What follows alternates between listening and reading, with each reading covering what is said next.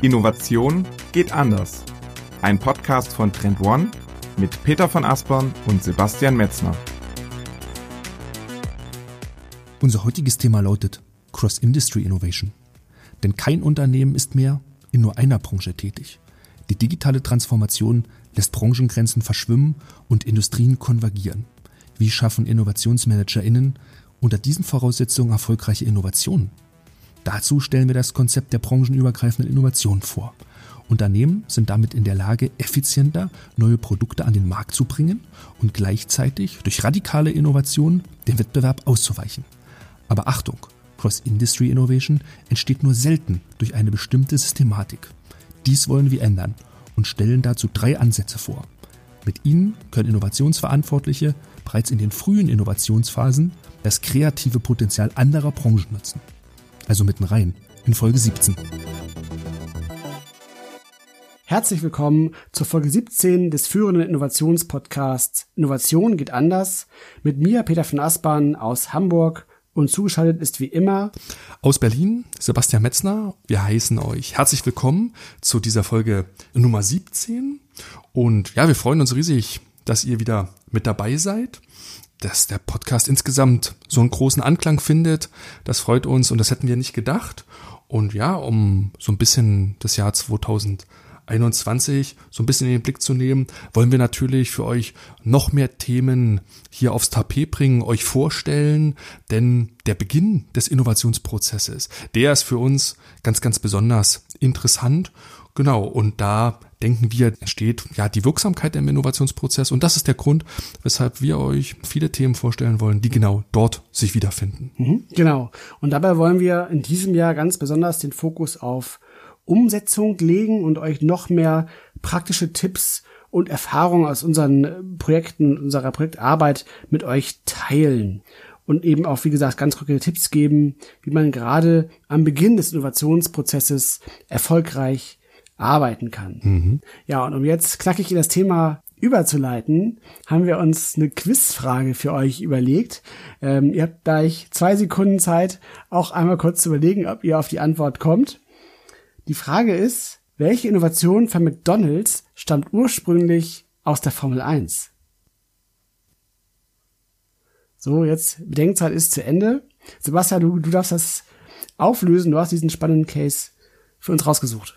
Die Frage, Peter, ne, ist eigentlich relativ einfach zu beantworten, denn es geht quasi darum, dass sich McDonald's in den ja, 70er Jahren das Prinzip dieses Pitstops, also des Boxenstops in der Formel 1 abgeschaut mhm. hat und damit den äh, Drive-In oder besser gesagt Drive-Through-Schalter erfunden hat. Dass die Fahrzeuge innerhalb von Sekunden an die Box fahren, auftanken, neue Reifen bekommen und wieder weg sind. Das hat McDonald's dazu inspiriert, ja, diesen typischen Drive-Through-Schalter zu erfinden. Und das war damals ja eine ziemlich auch wachstumsstarke Innovation in den 70er Jahren für McDonalds, das muss man mhm. wirklich sagen. Mhm. Ne, so ein bisschen die Not hat dort erfinderisch gemacht, denn das hat alles in Arizona stattgefunden. Das war sehr nah an so einer Militäreinrichtung.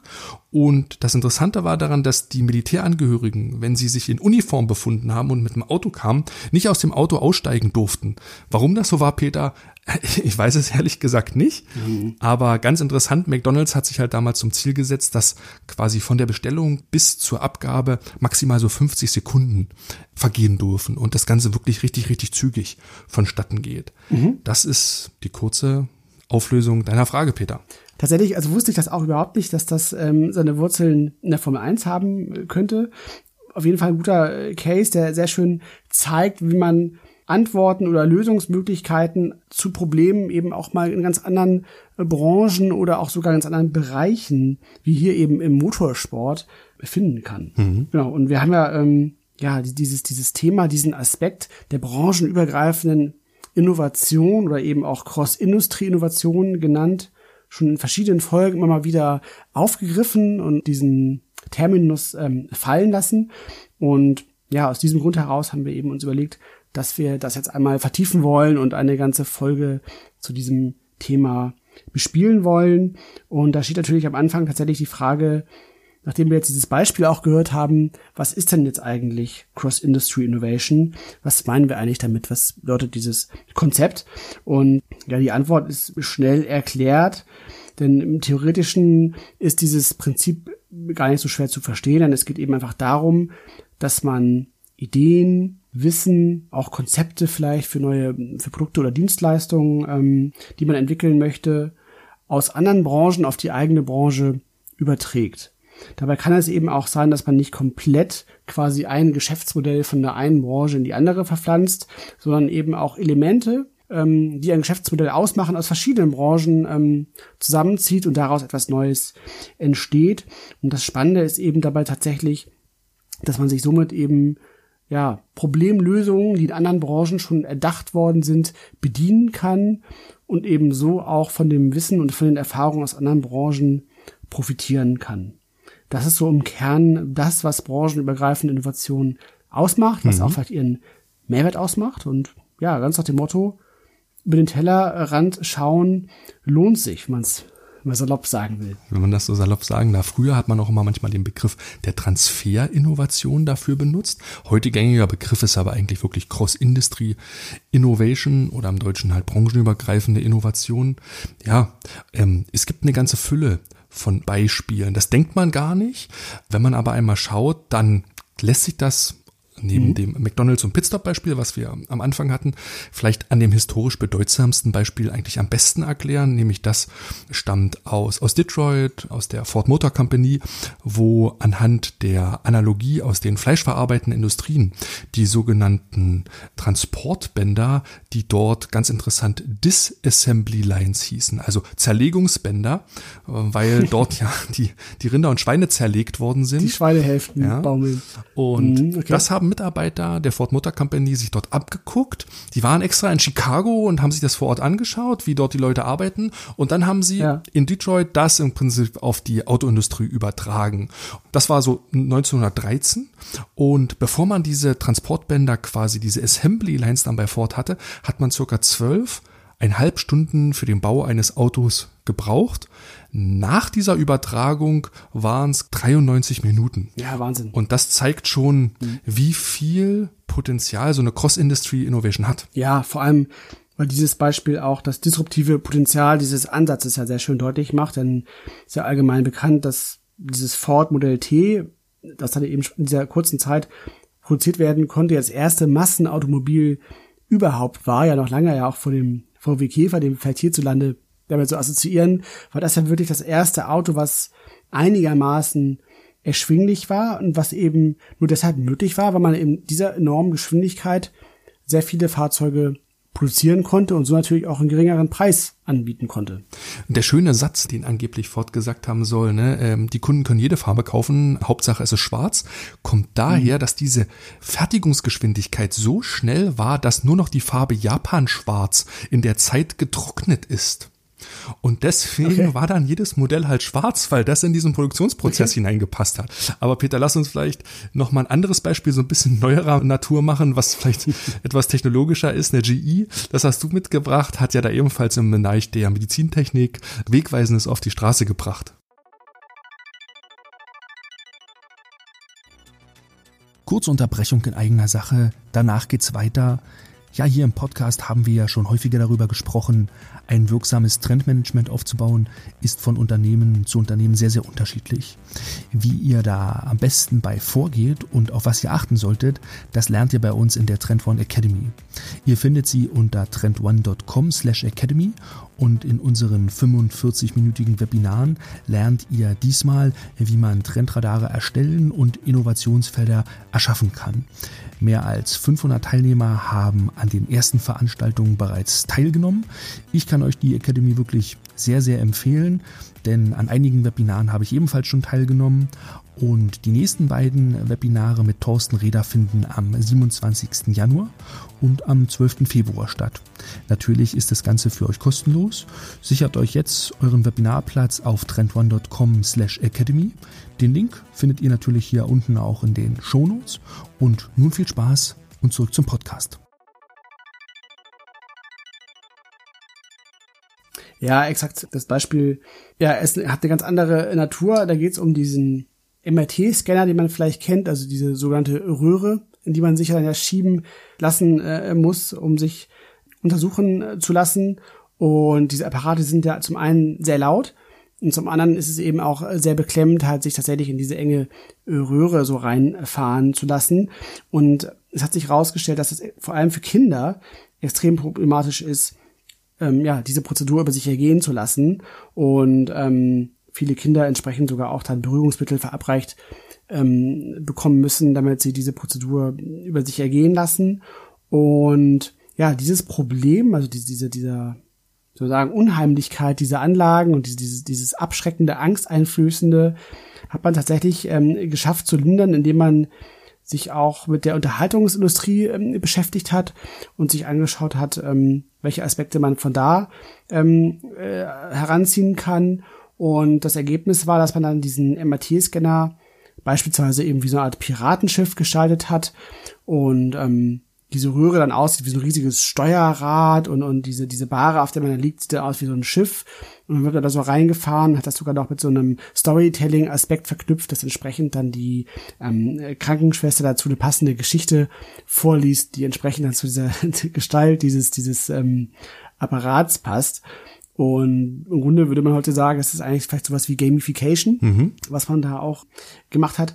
Und das ist eigentlich auch ein sehr schönes Beispiel, wie man tatsächlich, ja, Mechaniken wie eben Gamification aus anderen Branchen nutzen kann, eben sogar auch äh, in der Gerätemedizin. Mhm, mhm.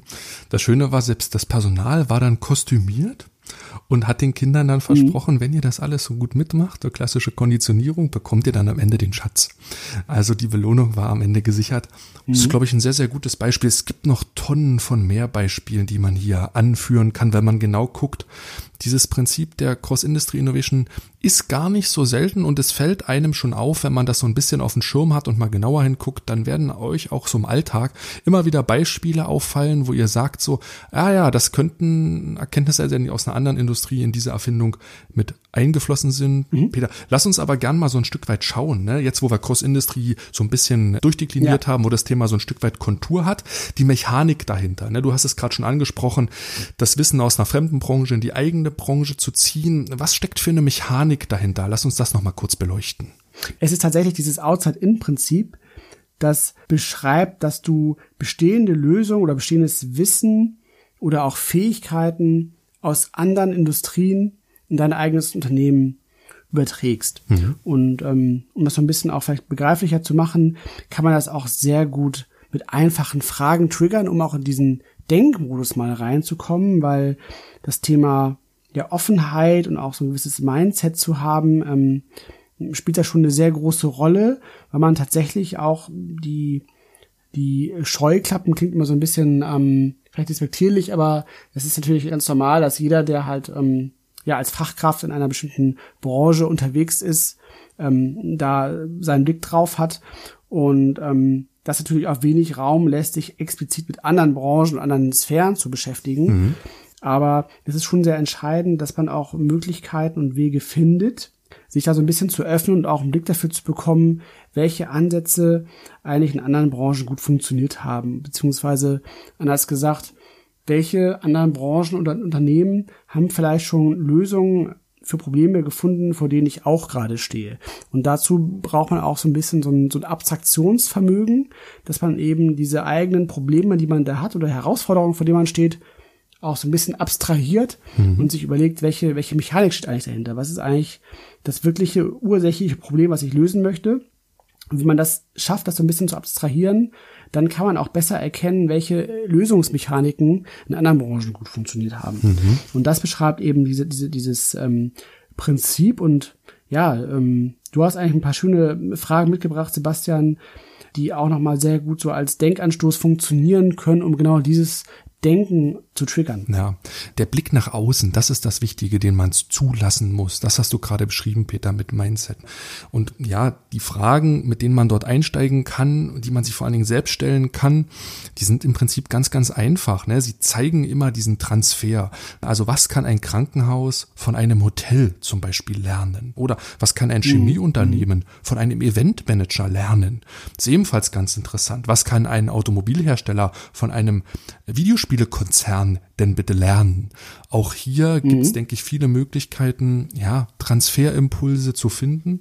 Und genau dieser Frage, also was Automobilhersteller von einem Videospielern lernen, die hat auch BMW äh, ergründet, als sie nach ja. Lösungen gesucht haben, um ihr neues iDrive Control Element vorzustellen. Ja, die Mechanik dahinter ist tatsächlich ähm, genau so, wie du, wie wir es eben auch schon beschrieben haben, dass du halt vor dem Problem stehst, dass man ein, ein ja, komplexes Menüsystem im Auto, was halt BMW mit diesem iDrive ähm, da verbaut hat, das eben sehr viele Dinge ermöglicht, also man kann das Navigationssystem steuern, telefonieren und so weiter, dass man da die Herausforderung hatte, mit sehr wenig Aufmerksamkeit und mit wenig Input-Gesten dieses System steuern können muss. Weil ja nicht wie, wie zu Hause am PC eine Tastatur und Maus und kann dann da, während man mit 200 kmh links auf der Autobahn fährt, da irgendwelche ähm, Kommandos geben, sondern man muss eben einhändig mit vielleicht so dem, dem halben Blick so auf, de, auf den Bildschirm äh, dieses System bedienen können.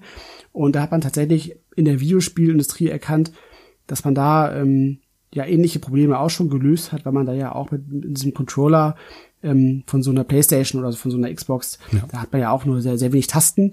Und ähm, da hat man dann gesehen, aha, das sind schon gute ähm, Lösungsansätze da, wie ich mit sehr wenig Tasten und Input-Gesten mhm. auch komplexe Menüstrukturen ähm, bedienen kann. Und das ist tatsächlich auch ein schöner Case für genau solch einen Cross-Industry-Transfer. Mhm. Solche Interface-Designs, ne, die zur Simplifizierung neigen, sind da auf jeden Fall gut. Ich meine, im Nachhinein ist das, ist das sehr, sehr gut nachvollziehbar, wenn man so ja. ein Stück weit nach vorne schaut, in mhm. die Zukunft schaut. Ähm, das machen wir vielleicht im zweiten Teil des Podcasts, können wir dann auch mal gucken, wie man die Sachen auch entwickelt, weil so jetzt in der Retro-Perspektive kann man diese Analogien sehr leicht herleiten und auch wunderbar begründen. Mhm. Die Schwierigkeit ist, sowas zu mhm. schaffen. Aber darauf kommen wir gleich, weil viel spannender war der Punkt, über den wir uns auch ähm, letzte Woche, Peter, unterhalten haben, und das war die, die Beobachtung, Beobachtung, die uns eigentlich zu diesem Thema auch so ein Stückchen weit trieb. Nämlich Du hast festgestellt, ja, dass das Thema Cross-Industry Innovation in den letzten Jahren stark zugenommen hat. Peter, vielleicht kommst du kurz zur These und erklärst kurz, was dahinter steht. Ja, exakt. Und zwar ist es ja so, dass wir jeden Monat über 250 neue Innovationen in unseren Trend Explorer aufnehmen. Und die Basis dazu ist ja unser branchenübergreifendes Scouting. Und was dabei zunehmend auffällt, ist, dass tatsächlich diese Branchengrenzen sich eigentlich wirklich im Kontext der Innovation zunehmend auflösen. Also man kann wirklich sagen, Innovationen kennen keine Branchengrenzen mehr. Und dabei ist auch aufgefallen, dass eigentlich die wenigsten Unternehmen heutzutage überhaupt nur noch in einer Branche unterwegs sind, so wie man das vielleicht früher mal mal kannte, dass man eben sagte, ja, ich, ich bin halt in der Wasserpumpenbranche und ich mache halt nur Wasserpumpen. Ähm, selbst da hat ja inzwischen auch schon Digitalisierung ähm, mhm. Einzug erhalten. Themen wie Smart Home spielen eine Rolle und, und, und solche Geräte werden in unterschiedlichen Branchen verbaut, so dass man auch die im Blick haben muss. Also es fällt wirklich auf, dass tatsächlich zunehmend fast alle Innovationen, die wir so scouten, Elemente enthalten, deren Ursprung relativ klar auf verschiedene Branchen zurückzuführen ist. Mhm. Und das nimmt, ähm, ja, das nimmt eindeutig zu und, und das, das ist sehr spannend zu beobachten. Ähm, man, man stellt sich fast schon so ein bisschen die Frage, ob es eines Tages nur noch eine Branche geben wird und alles irgendwie mit allem konvergiert. Ja. Was vielleicht so ein bisschen ins Wald gesprungen ist, aber diese Branchenkonvergenz ist, ist da sehr gut zu erkennen. Mhm, mhm. vielleicht nochmal der Hintergrund, vielleicht aus dem Scouting heraus, weil jede dieser 250 mhm. Innovationen, die wir im Monat scouten, die wir Mikrotrends nennen, die werden bei uns im System natürlich mit Branchen verteckt. Und zu sehen Richtig. wir tatsächlich in der Datenbank hm, bei den einzelnen Innovationen, ja, wie viele Branchen denn an einer Innovation anhänglich sind. Und dort kann man diese Überschneidungen oder diese Konvergenz immer sehr, sehr gut deutlich machen. Und das bringt uns zu der These, weil wir feststellen, dass keine Innovation, eigentlich fast keine, nur noch aus einer einzigen Branche kommt, sondern immer manchmal eine oder sogar zwei Branchen dort dran hängen und mhm. ja, einfach so deutlich machen, wie verschiedene Elemente aus den Branchen hier in einer Innovation zusammengeführt werden können. Peter, aber lass uns noch mal so ein Stückchen weit die Hintergründe ein bisschen beleuchten. Ne? Also mhm. wenn Cross-Industry-Innovationen zunehmen, was empirisch jetzt vielleicht nicht ganz von uns nachgewiesen werden kann, aber die Daten deuten schon darauf hin. Warum ist das so? Ja. Warum nimmt Cross-Industrie in der aktuellen Gegenwart stark zu?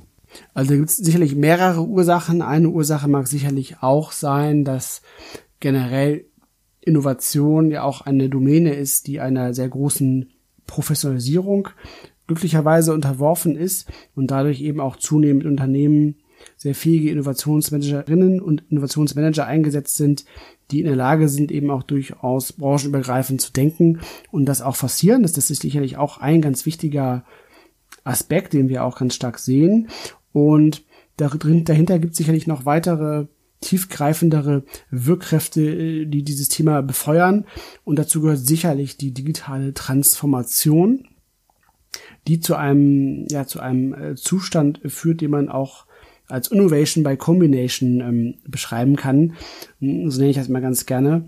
Denn es geht darum, dass ja die Verfügbarkeit von digitalen Daten und, und Services, ähm, was ja die Digitalisierung ausmacht, also dass eigentlich alle Informationen zu einem Geschäftsmodell oder zu einem Geschäft im Grunde ja digital äh, vorliegen, gepaart mit dem Thema Konnektivität, also sprich das Internet, ähm, 5G, also mobile Datenverbindungen, dazu führen, dass man ähm, ja im Grunde alles mit allem kombinieren kann, wenn man so will. Mhm. Und genau das wird tatsächlich auch äh, getan und so sehen wir immer mehr datengetriebene Geschäftsmodelle, die ähm, ja auf Basis digitaler Infrastrukturen wirklich quer zu allen möglichen mhm. vertikalen Branchen funktionieren.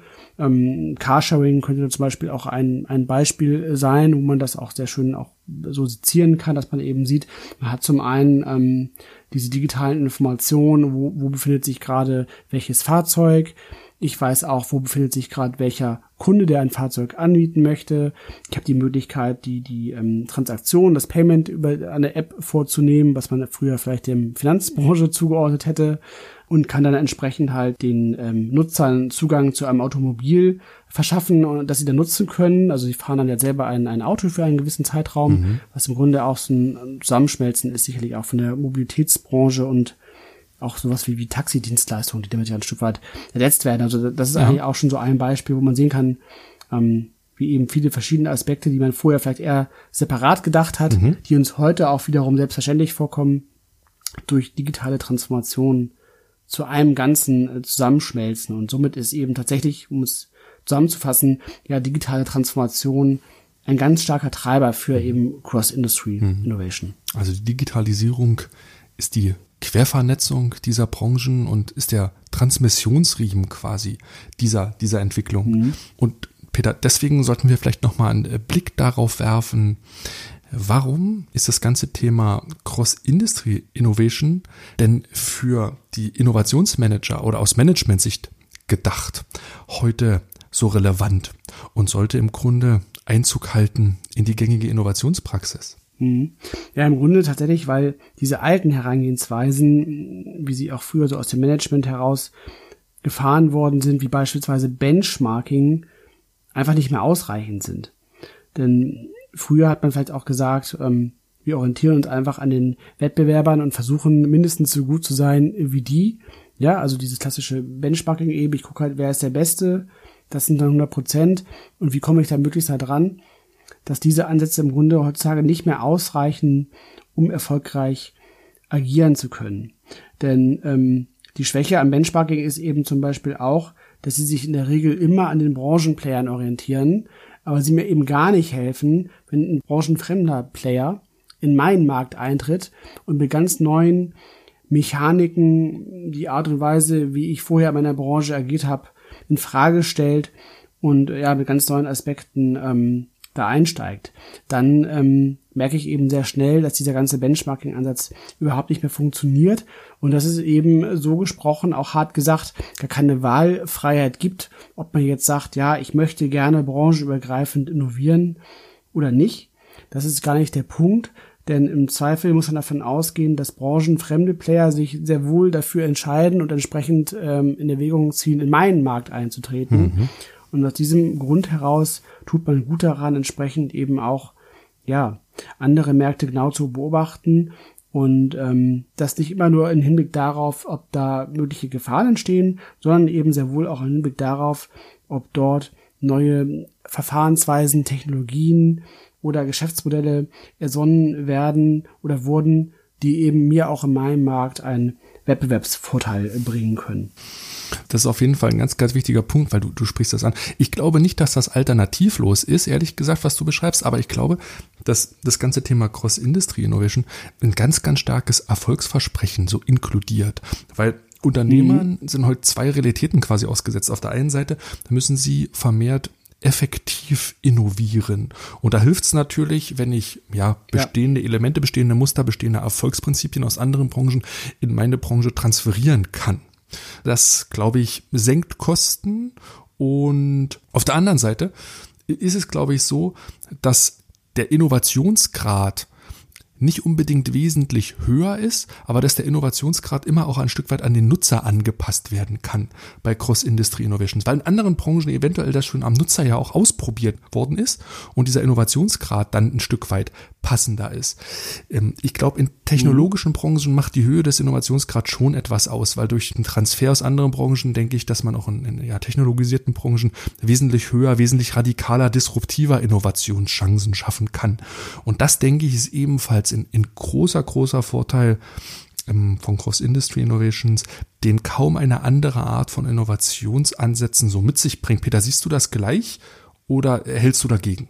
Ja, du hast ja, du hast ja gesagt, dass ähm, Cross-Industry Innovation nicht alternativlos ist. Ja gut, das ist natürlich schon durchaus richtig. Was nicht alternativlos ist, ist aus unserer Sicht ja auf jeden Fall schon, dass man andere Branchen immer auch beobachten muss. Ich denke, das ist, gehört inzwischen äh, zum Einmaleins vom guten Management, aber auch vom guten Innovationsmanagement dazu, dass es eben absolut nicht mehr ausreicht, sich in seinem eigenen Branchensilo auszukennen. Hm. Tatsächlich denke ich aber auch, dass dieser Punkt der Effektivität, den du eben nochmal rausgestellt hast, wirklich ein wesentlicher Aspekt ist. Denn es geht ja im Grunde darum, dass wenn ich jetzt auch ähm, ja aus dem Trendmanagement heraus gucke und vielleicht für mich rausgefunden habe, ja, welche Trends und welche großen Themen eigentlich mein Unternehmen in Zukunft herausfordern werden, mhm. dann tut man natürlich sehr gut daran, sich vorher dann mal gut umzuschauen, in welchen anderen Branchen ähm, Unternehmen vielleicht vor ähnlichen Herausforderungen stehen mhm. und hier vielleicht schon Antworten gefunden haben. Und so kann ich natürlich Entscheidungsprozesse, aber vor allem auch sehr teure Entwicklungsprozesse vielleicht tatsächlich entscheidend verkürzen. Mhm.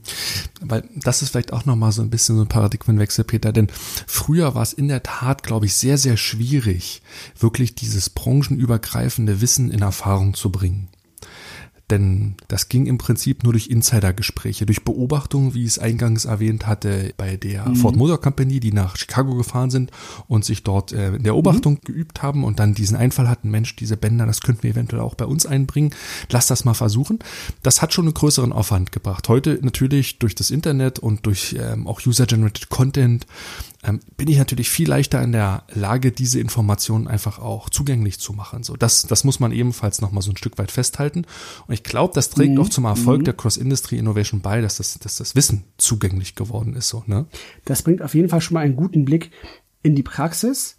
Und dabei ist uns auf, aufgefallen, dass das Fraunhofer Institut berichtet, dass tatsächlich aber Cross-Industry Innovation in Unternehmen noch gar nicht so weit verbreitet ist, Sebastian. Mhm. Genau, also wenn man sich so ein Stück weit die, die Frage stellt, ne, wird das flächendeckend und einfach angewendet, mhm. dann kommen nicht nur wir, weil das können wir, glaube ich, auch aus unserer Beratungspraxis heraus gut ableiten, aber auch, ne, du hast gerade angesprochen, das Fraunhofer Institut, mhm. IUA aus Stuttgart, hat das ebenfalls auch nochmal empirisch erhoben, dass es ähm, gerade in Deutschland keine entsprechenden Methoden gibt, wie man wirklich branchenübergreifende ähm, Entwicklungen in Unternehmen gut einbinden kann.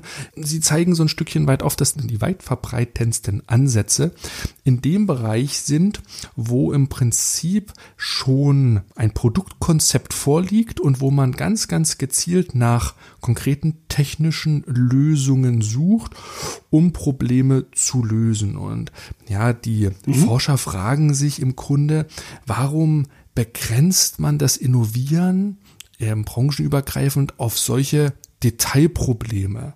Warum kann man nicht dieses kreative Potenzial, sagen Sie, von Innovation schon in den Frühphasen einsetzen. Und Peter, das, das ist ja genau unser Ja. Thema, über was wir immer sprechen. Also darin sehen wir ja Ja. auch vor allen Dingen den, den großen Hebel, dass Cross-Industry schon am Beginn des Innovationsprozesses eine große Rolle spielen sollte und nicht dann erst, wenn ich wirklich in der Konzeptphase bin. Das ist ja so ein Stück weit noch mal eine wichtige Erkenntnis, die es natürlich auch mit euch so zu teilen gibt. Und wir haben uns natürlich gefragt, so, was können denn Unternehmen tun, um in dieser frühen Phase der Innovation schon die Potenziale von Cross-Industry zu nutzen, Peter? Ja, ja, genau. Und das, ja, leitet tatsächlich genau über in diesen, ja, in unseren Praxisteil, wo wir genau das nochmal untersuchen äh, wollen.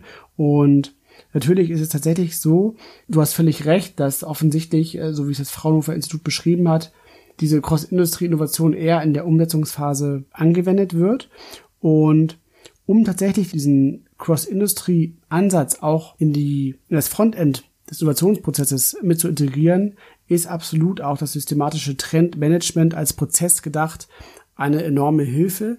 Denn das hatten wir ja auch schon in den Folgen ich glaub, 14 und 15 waren es, wo wir darüber gesprochen hatten, ähm, dass es eben darum geht, tatsächlich eben auch schon branchenübergreifend relevante Themen frühzeitig in diesen Prozess mit einzubauen, indem wir ja eben auch ganz gezielt in unseren Projekten immer auch, wenn wir uns die Trends anschauen, die für die Kunden relevant sind, ganz explizit auch branchenübergreifende Themen adressieren, um eben schon ganz frühzeitig den Blick so ein bisschen ähm, über den Tellerrand hinaus zu heben und einfach auch aufzuzeigen, dass es sehr viele Herausforderungen und, und wichtige Chancenfelder für Unternehmen gibt, die eben außerhalb der aktuellen Branchengrenzen liegen. Man muss ja auch immer sagen, dass sich Branchengrenzen ähm, ja auch ein Stück weit durch Innovation auch langfristig verschieben können und es eben deshalb sehr wichtig ist und aus unserer Sicht auch eine sehr wichtige Aufgabe an uns ist, genau diese branchenübergreifende Perspektive ganz frühzeitig im Innovationsprozess herzustellen. Und das ist sicherlich auch ein ganz wesentlicher Beitrag des Trendmanagements. Wir haben ja in diesen Folgen über die Phase 1 und 5 gesprochen. Die würde ich gerne nochmal explizit herausstellen. Das ist die sogenannte Scanning-Phase ne, am Anfang und das Trend-Monitoring am Ende. Wer jetzt mit diesem Begriff nichts anfangen kann, der kann gerne nochmal in Folge 14 und 15 reinhören. Ähm, aber ja, die Scanning-Phase ist prädestiniert dafür, die Branchenbrille abzusetzen und wirklich auch gezielt über die eigenen Grenzen hinauszuschauen. Und da geht's wirklich im Grunde darum, was können InnovationsmanagerInnen ähm, im Bereich von Transferimpulsen erstmal wahrnehmen, beobachten, zur Kenntnis nehmen und die müssen noch gar nicht so gerichtet sein. Da geht's wirklich beim Scanning ja um die ungerichteten Impulse, auf die ja, Entdeckung auch des Neuen und da geht's um das reine Zulassen. Und das ist ganz, ganz wichtig. Es ist natürlich am einfachsten, gerade jetzt auch in der aktuellen Corona-Diskussion, wo wir vor noch einem zweiteren, härteren Lockdown stehen, wo natürlich ähm, viele Mitarbeiterinnen im Homeoffice auch sind, da auf digitale Tools sich zu stützen, Peter. Und das ist natürlich auch so von uns so ein bisschen der propagierte Königsweg, da auf Tools zu vertrauen, weil darüber kann man quasi diese Transferimpulse in der ersten Scanning-Phase sehr, sehr gut in das Unternehmen hineinbringen. Und Peter, vielleicht erzählst du vielleicht ein paar kurze Sätze. Welche Tools gibt es da und was zeichnet sie aus? Genau, also was tatsächlich eine ganz, ganz praktische Barriere sein kann, wenn man sich mit Cross-Industry Innovation beschäftigt, ist natürlich die Verfügbarkeit von Informationen und beziehungsweise eben auch den enormen Zeitaufwand hier die relevanten Dinge für sich rauszufiltern, denn diese Informationen sind natürlich im Überfluss vorhanden und es geht eben mehr darum, da schnell zum Punkt zu kommen, denn jeder kennt das ja, man kennt sich in der eigenen Branche recht gut aus, man kann aber nicht Experte sein für fünf andere Branchen dann auch noch. Das, das macht keinen Sinn, diesen Anspruch zu verfolgen. Und hier gibt es in der Tat ähm, spannende Tools, die euch da die Arbeit entscheidend erleichtern können. Und ganz besonders hervorheben wollen wir da natürlich den Trend Explorer von Trend One, der tatsächlich im Grunde genau für diesen Use Case von uns entwickelt worden ist, um eben genau diesen branchenübergreifenden Blick auf eine schnelle und pragmatisch anwendbare Art und Weise herzustellen. Und das kann man sich so vorstellen, dass wir hatten es ja eben auch schon ein bisschen erwähnt, dass wir ja pro Monat zum einen 250 neue Innovationen über unser Scouting-Netzwerk identifizieren und die eben alle mit Branchen auch vertaggen. Das ist schon mal so der erste Schritt. Also man hat dann da Zugriff auf inzwischen über 45.000 Innovationen, die alle nach dem gleichen Aufbau strukturiert sind und man innerhalb von 30 Sekunden so eine Innovation dann auch ganz konkret erfassen kann. Also man kann da wirklich schnell drüber scannen und versteht, aha, alles klar, das sind so die neuesten Innovationen jetzt aus der Einzelhandelsbranche mal als Beispiel. Und was eben auch sehr spannend ist, dass wir entsprechend da auch eine ganze Menge von Mega- und Makrotrends haben, die auch nochmal so ein bisschen auf dieses höhere Abstraktionslevel abzielen und auch in der Innovationsstrategie so sehr gut anwendbar sind. Mhm. Und auch hier können wir aufzeigen, für welche Branchen eigentlich welche Trends eine große Rolle spielen und wo auch Schnittmengen zu anderen Branchen liegen. Und das ist ja genau das Spannende, ja. dass wir genau das mit diesem Tool eben sehr schön aufzeigen können, dass wir sagen können, für dich als Mobilitätsdienstleister sind das die Top 5 Trends und übrigens, das sind für die und die Branchen sind das ebenfalls vielleicht relevante Trends. Und guck dann doch mal in diese Branchen mal rein und schau dir an, welche Lösungen da schon gefunden mhm. worden sind. Und das kann man eben mit Hilfe solcher Tools gerade eben auch im Frontend des Innovationsprozesses sehr schön verkürzen. Ist ganz interessant, wenn man dann diese Schnittmengen sich mal anschaut, Peter. Ne? Vor Jahren haben wir mal mhm, zu, zu, mhm. dem Thema Overlaps haben wir es intern genannt, ne? wo wir gesagt haben, wir könnten diese Schnittmengen unterschiedlicher Branchen sehr, sehr gut sichtbar machen, wo wir uns wirklich gezielt haben, ne? diese Triggerfragen, die ich am Anfang erwähnt habe, was hat, oder auch dein ja. Beispiel, was hat zum Beispiel das Thema Mobilität mit dem Thema Financial Services gemeinsam, wenn man diese beiden Branchen übereinander schiebt, ja, welche dieser Mikrotrends liegen dort eigentlich in dieser Schnittfläche? Und daran kann man so Suchräume wir dann aufmachen. Und die sind gerade, denke ich, am Anfang des, des, des Scanning-Prozesses ganz, ganz wichtig, dass man hier ungerichtet auf Informationen stößt. Und ja, lass uns vielleicht noch mal kurz ein bisschen was zur Monitoring-Phase mhm. sagen, denn hier hat man ja im Grunde schon einen, einen sehr, sehr gut beschriebenen Suchraum, einen sehr, sehr guten beschriebenen Suchkorridor, der vielleicht auf konkreten Innovationsfeldern auch basiert.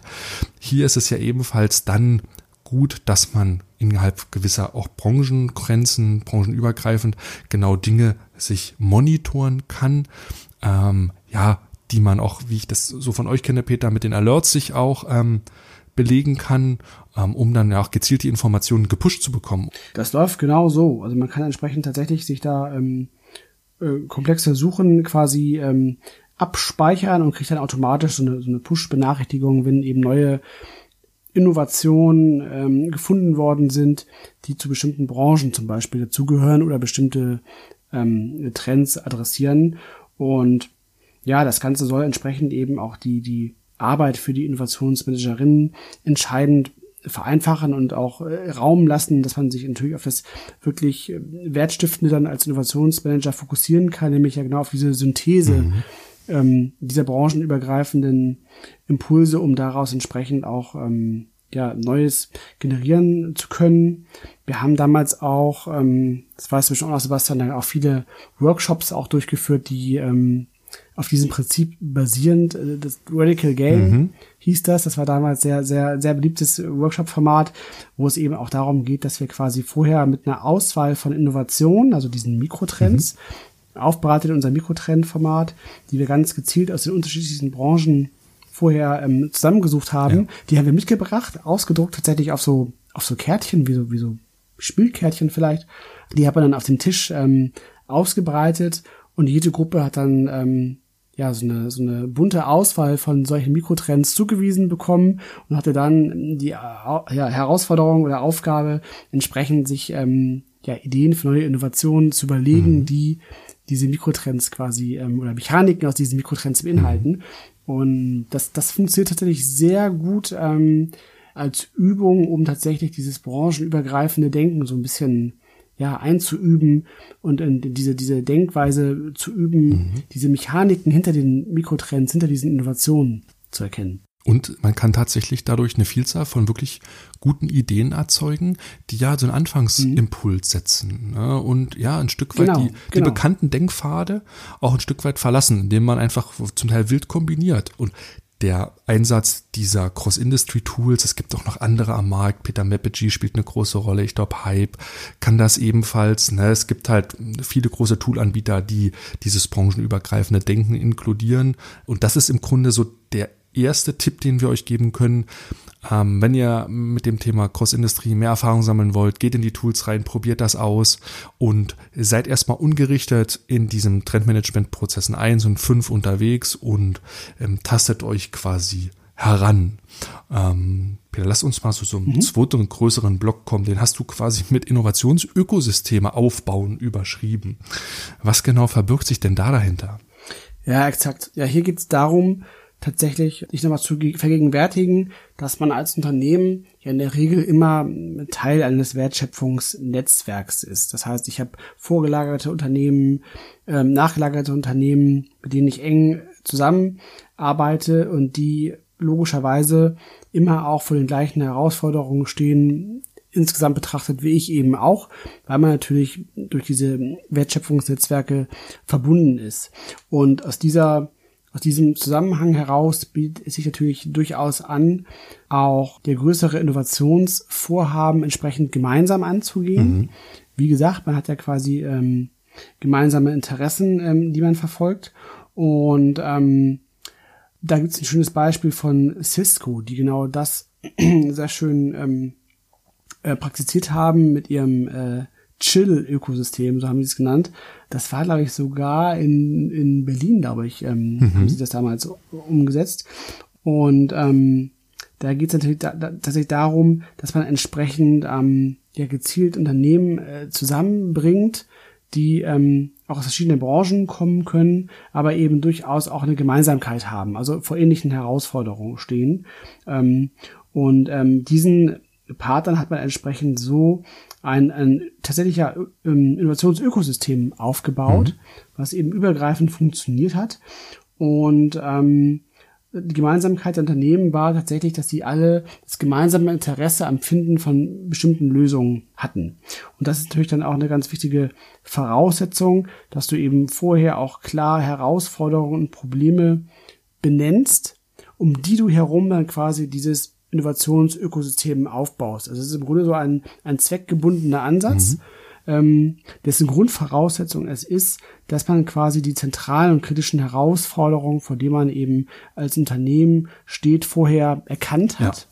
Hier auch wieder, ne, ähm, Querverweis zum Thema Trendmanagement, was ja genau dabei eben helfen soll, dass ich in Form von meinen Innovationsfeldern genau diese Felder für mich rausarbeite und wenn man das dann geschafft hat und dann feststellt, oha, das sind aber Herausforderungen, ähm, die so ein bisschen vielleicht unsere äh, ja, internen Ressourcen übersteigen, um da, ähm, dafür nachhaltige Lösungen zu finden, dann kann man sich tatsächlich überlegen, welche weiteren Unternehmen, mit denen man vielleicht auch ähm, verbunden ist in Form einer Wertschöpfungskette, oder auch Unternehmen, mit denen man vielleicht nicht in der Wertschöpfungskette verbunden ist, die aber vor ähnlichen äh, Problemen stehen müssten. Ja, wenn ich diese identifizieren kann, dann kann ich mir eben natürlich durchaus überlegen, mit diesen Unternehmen gemeinsam an, ähm, ja, mich auf die Suche zu begeben nach neuen Innovationen, um diese Herausforderungen zu meistern.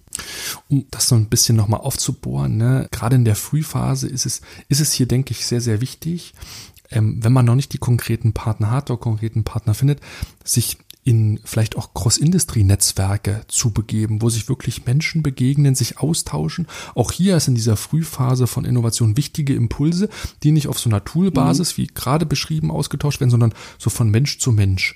Ne, wichtige Netzwerke, um hier vielleicht mal ein paar Beispiele zu nennen.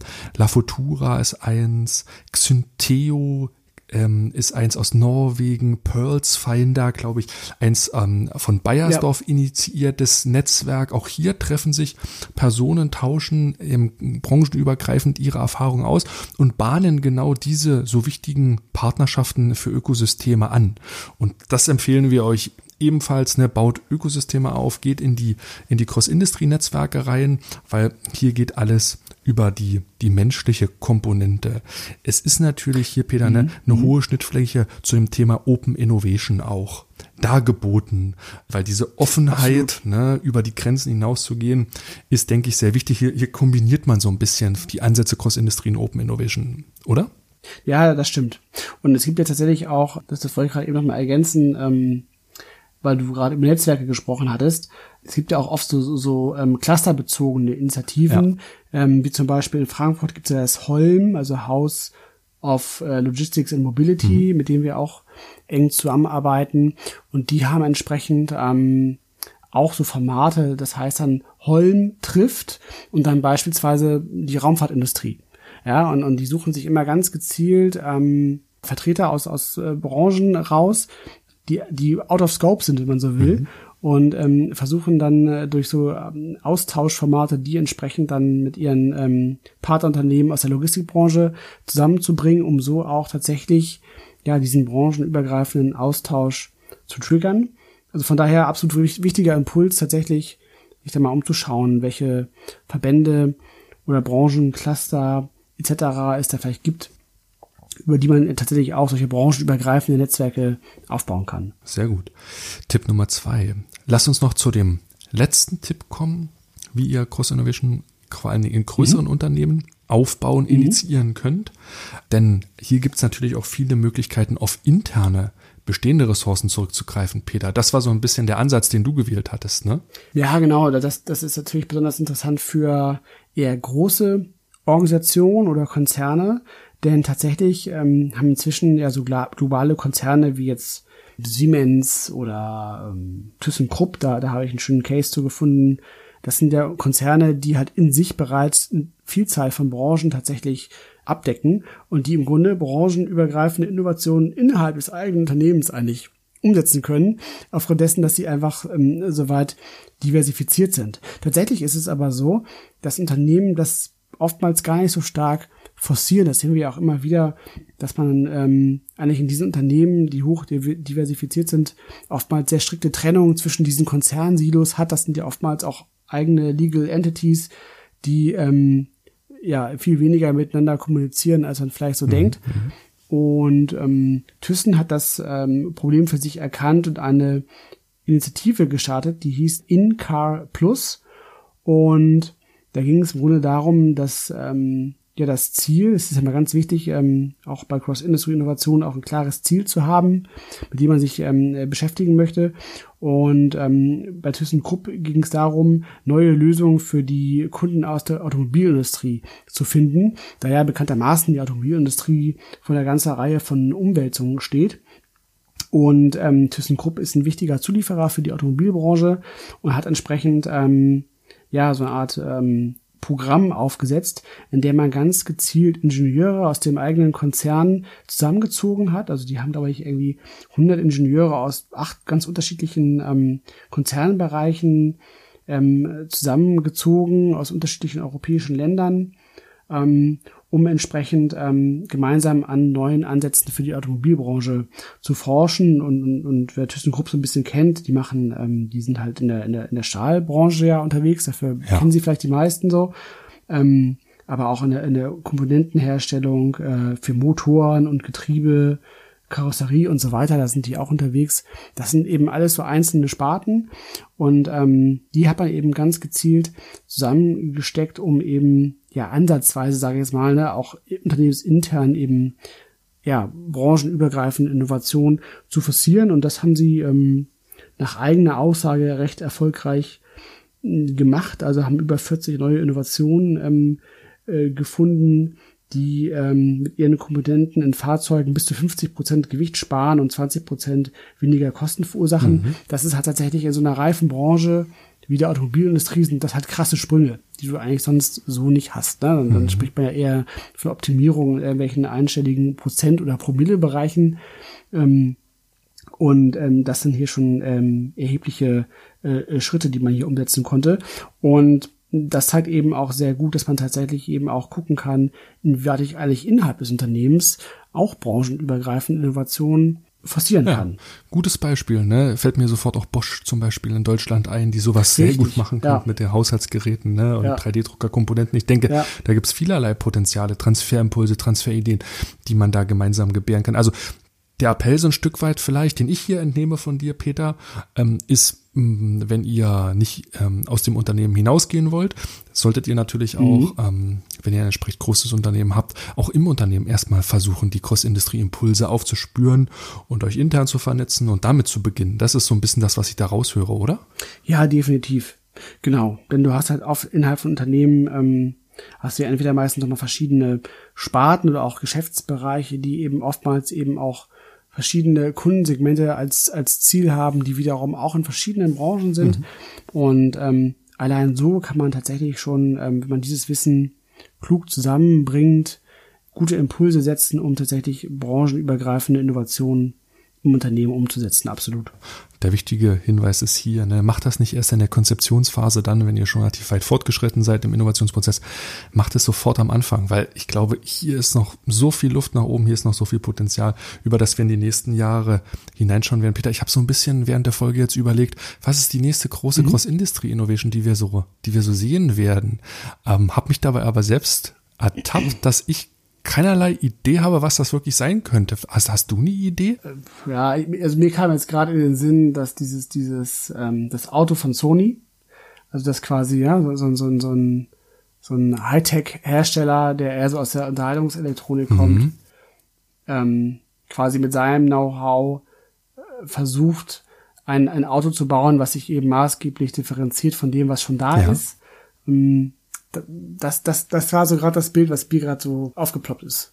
Ah, aber interessant, ja, tatsächlich, ne? Weil ich, ich glaube, das Auto als Device gedacht schon extrem spannend ist, Cross-Industry, weil natürlich, wenn autonomes Fahren irgendwann mal funktionieren würde, natürlich extrem viele Minuten an, also Commute-Zeit frei werden. Und die kann ich natürlich mit sämtlichen anderen Dingen im Fahrzeug eventuell nutzen. Klar, die bekannten Shopping, Relaxing, ähm, Meetings machen, das mhm. sind ja alles durchaus Use Cases, die da sind. Aber ja, das könnte durchaus vielleicht branchenübergreifend funktionieren. Gut, guter Impuls. Machen wir aber den Deckel drauf, würde ich sagen. Ähm, ja. Wir danken euch recht herzlich für das Zuhören. Wenn ihr unseren Podcast gut findet, abonniert, liked, empfehlt uns gerne weiter. Sendet uns auch gern Themenvorschläge, die ihr gern in dem Podcast hören werdet. Wir haben euch in den Shownotes unten ähm, eine WhatsApp-Nummer hinterlegt, wo ihr uns auch Sprachnachrichten auf ganz, ganz einfachem Wege zukommen lassen könnt, wo ihr auch die Dinge länger erklären könnt. Ihr könnt die nächste Folge am Donnerstag, den 4. Februar hören, Peter. Macht's gut. Genau. Und vor allen Dingen bleibt gesund in diesen Zeiten, ne? Ja, genau. So ist es. In diesem Sinne, liebe Grüße aus Hamburg und bis bald wieder. Und bevor der Podcast hier ganz zu Ende ist, wollen wir euch noch den Trend Manager und den Trend Explorer vorstellen. Auf www.trendone.com slash digitale Tools findet ihr unsere beiden Softwarelösungen. Sie helfen Innovationsmanagern bei der Digitalisierung ihrer Innovationsprozesse und besonders der Trendmanager ist das strategische Werkzeug für eure Innovationsarbeit. Ihr könnt damit vollkommen interaktive und digitale Trendradare erstellen, denn sämtliche Inhalte sind bereits im Tool enthalten. Mikro, Makro und Megatrends könnt ihr gemeinsam im Team auswählen mit verschiedenen verschiedenen Kriterien bewerten und ja, in Innovationsfelder überführen. Darüber haben wir häufiger auch schon im Podcast gesprochen. Der Trendmanager ist im Grunde für alle Strategen unter euch, die Zukunft erkennen und gestalten wollen. Für die Innovationsmanager, die eher auf der Suche nach inspirativen Beispielen sind, Best Practices haben wollen, Trendanalyse fahren wollen, ist der Trend Explorer das Richtige.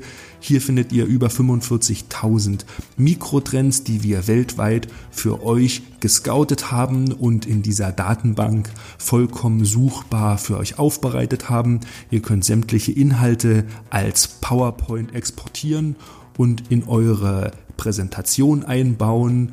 Ein kostenloser Testaccount ist jederzeit für euch möglich. Beide Tools findet ihr auf www.trendone.com slash digitale Tools. Den Link findet ihr auch unten in den Shownotes. Schaut mal rein. Bis bald.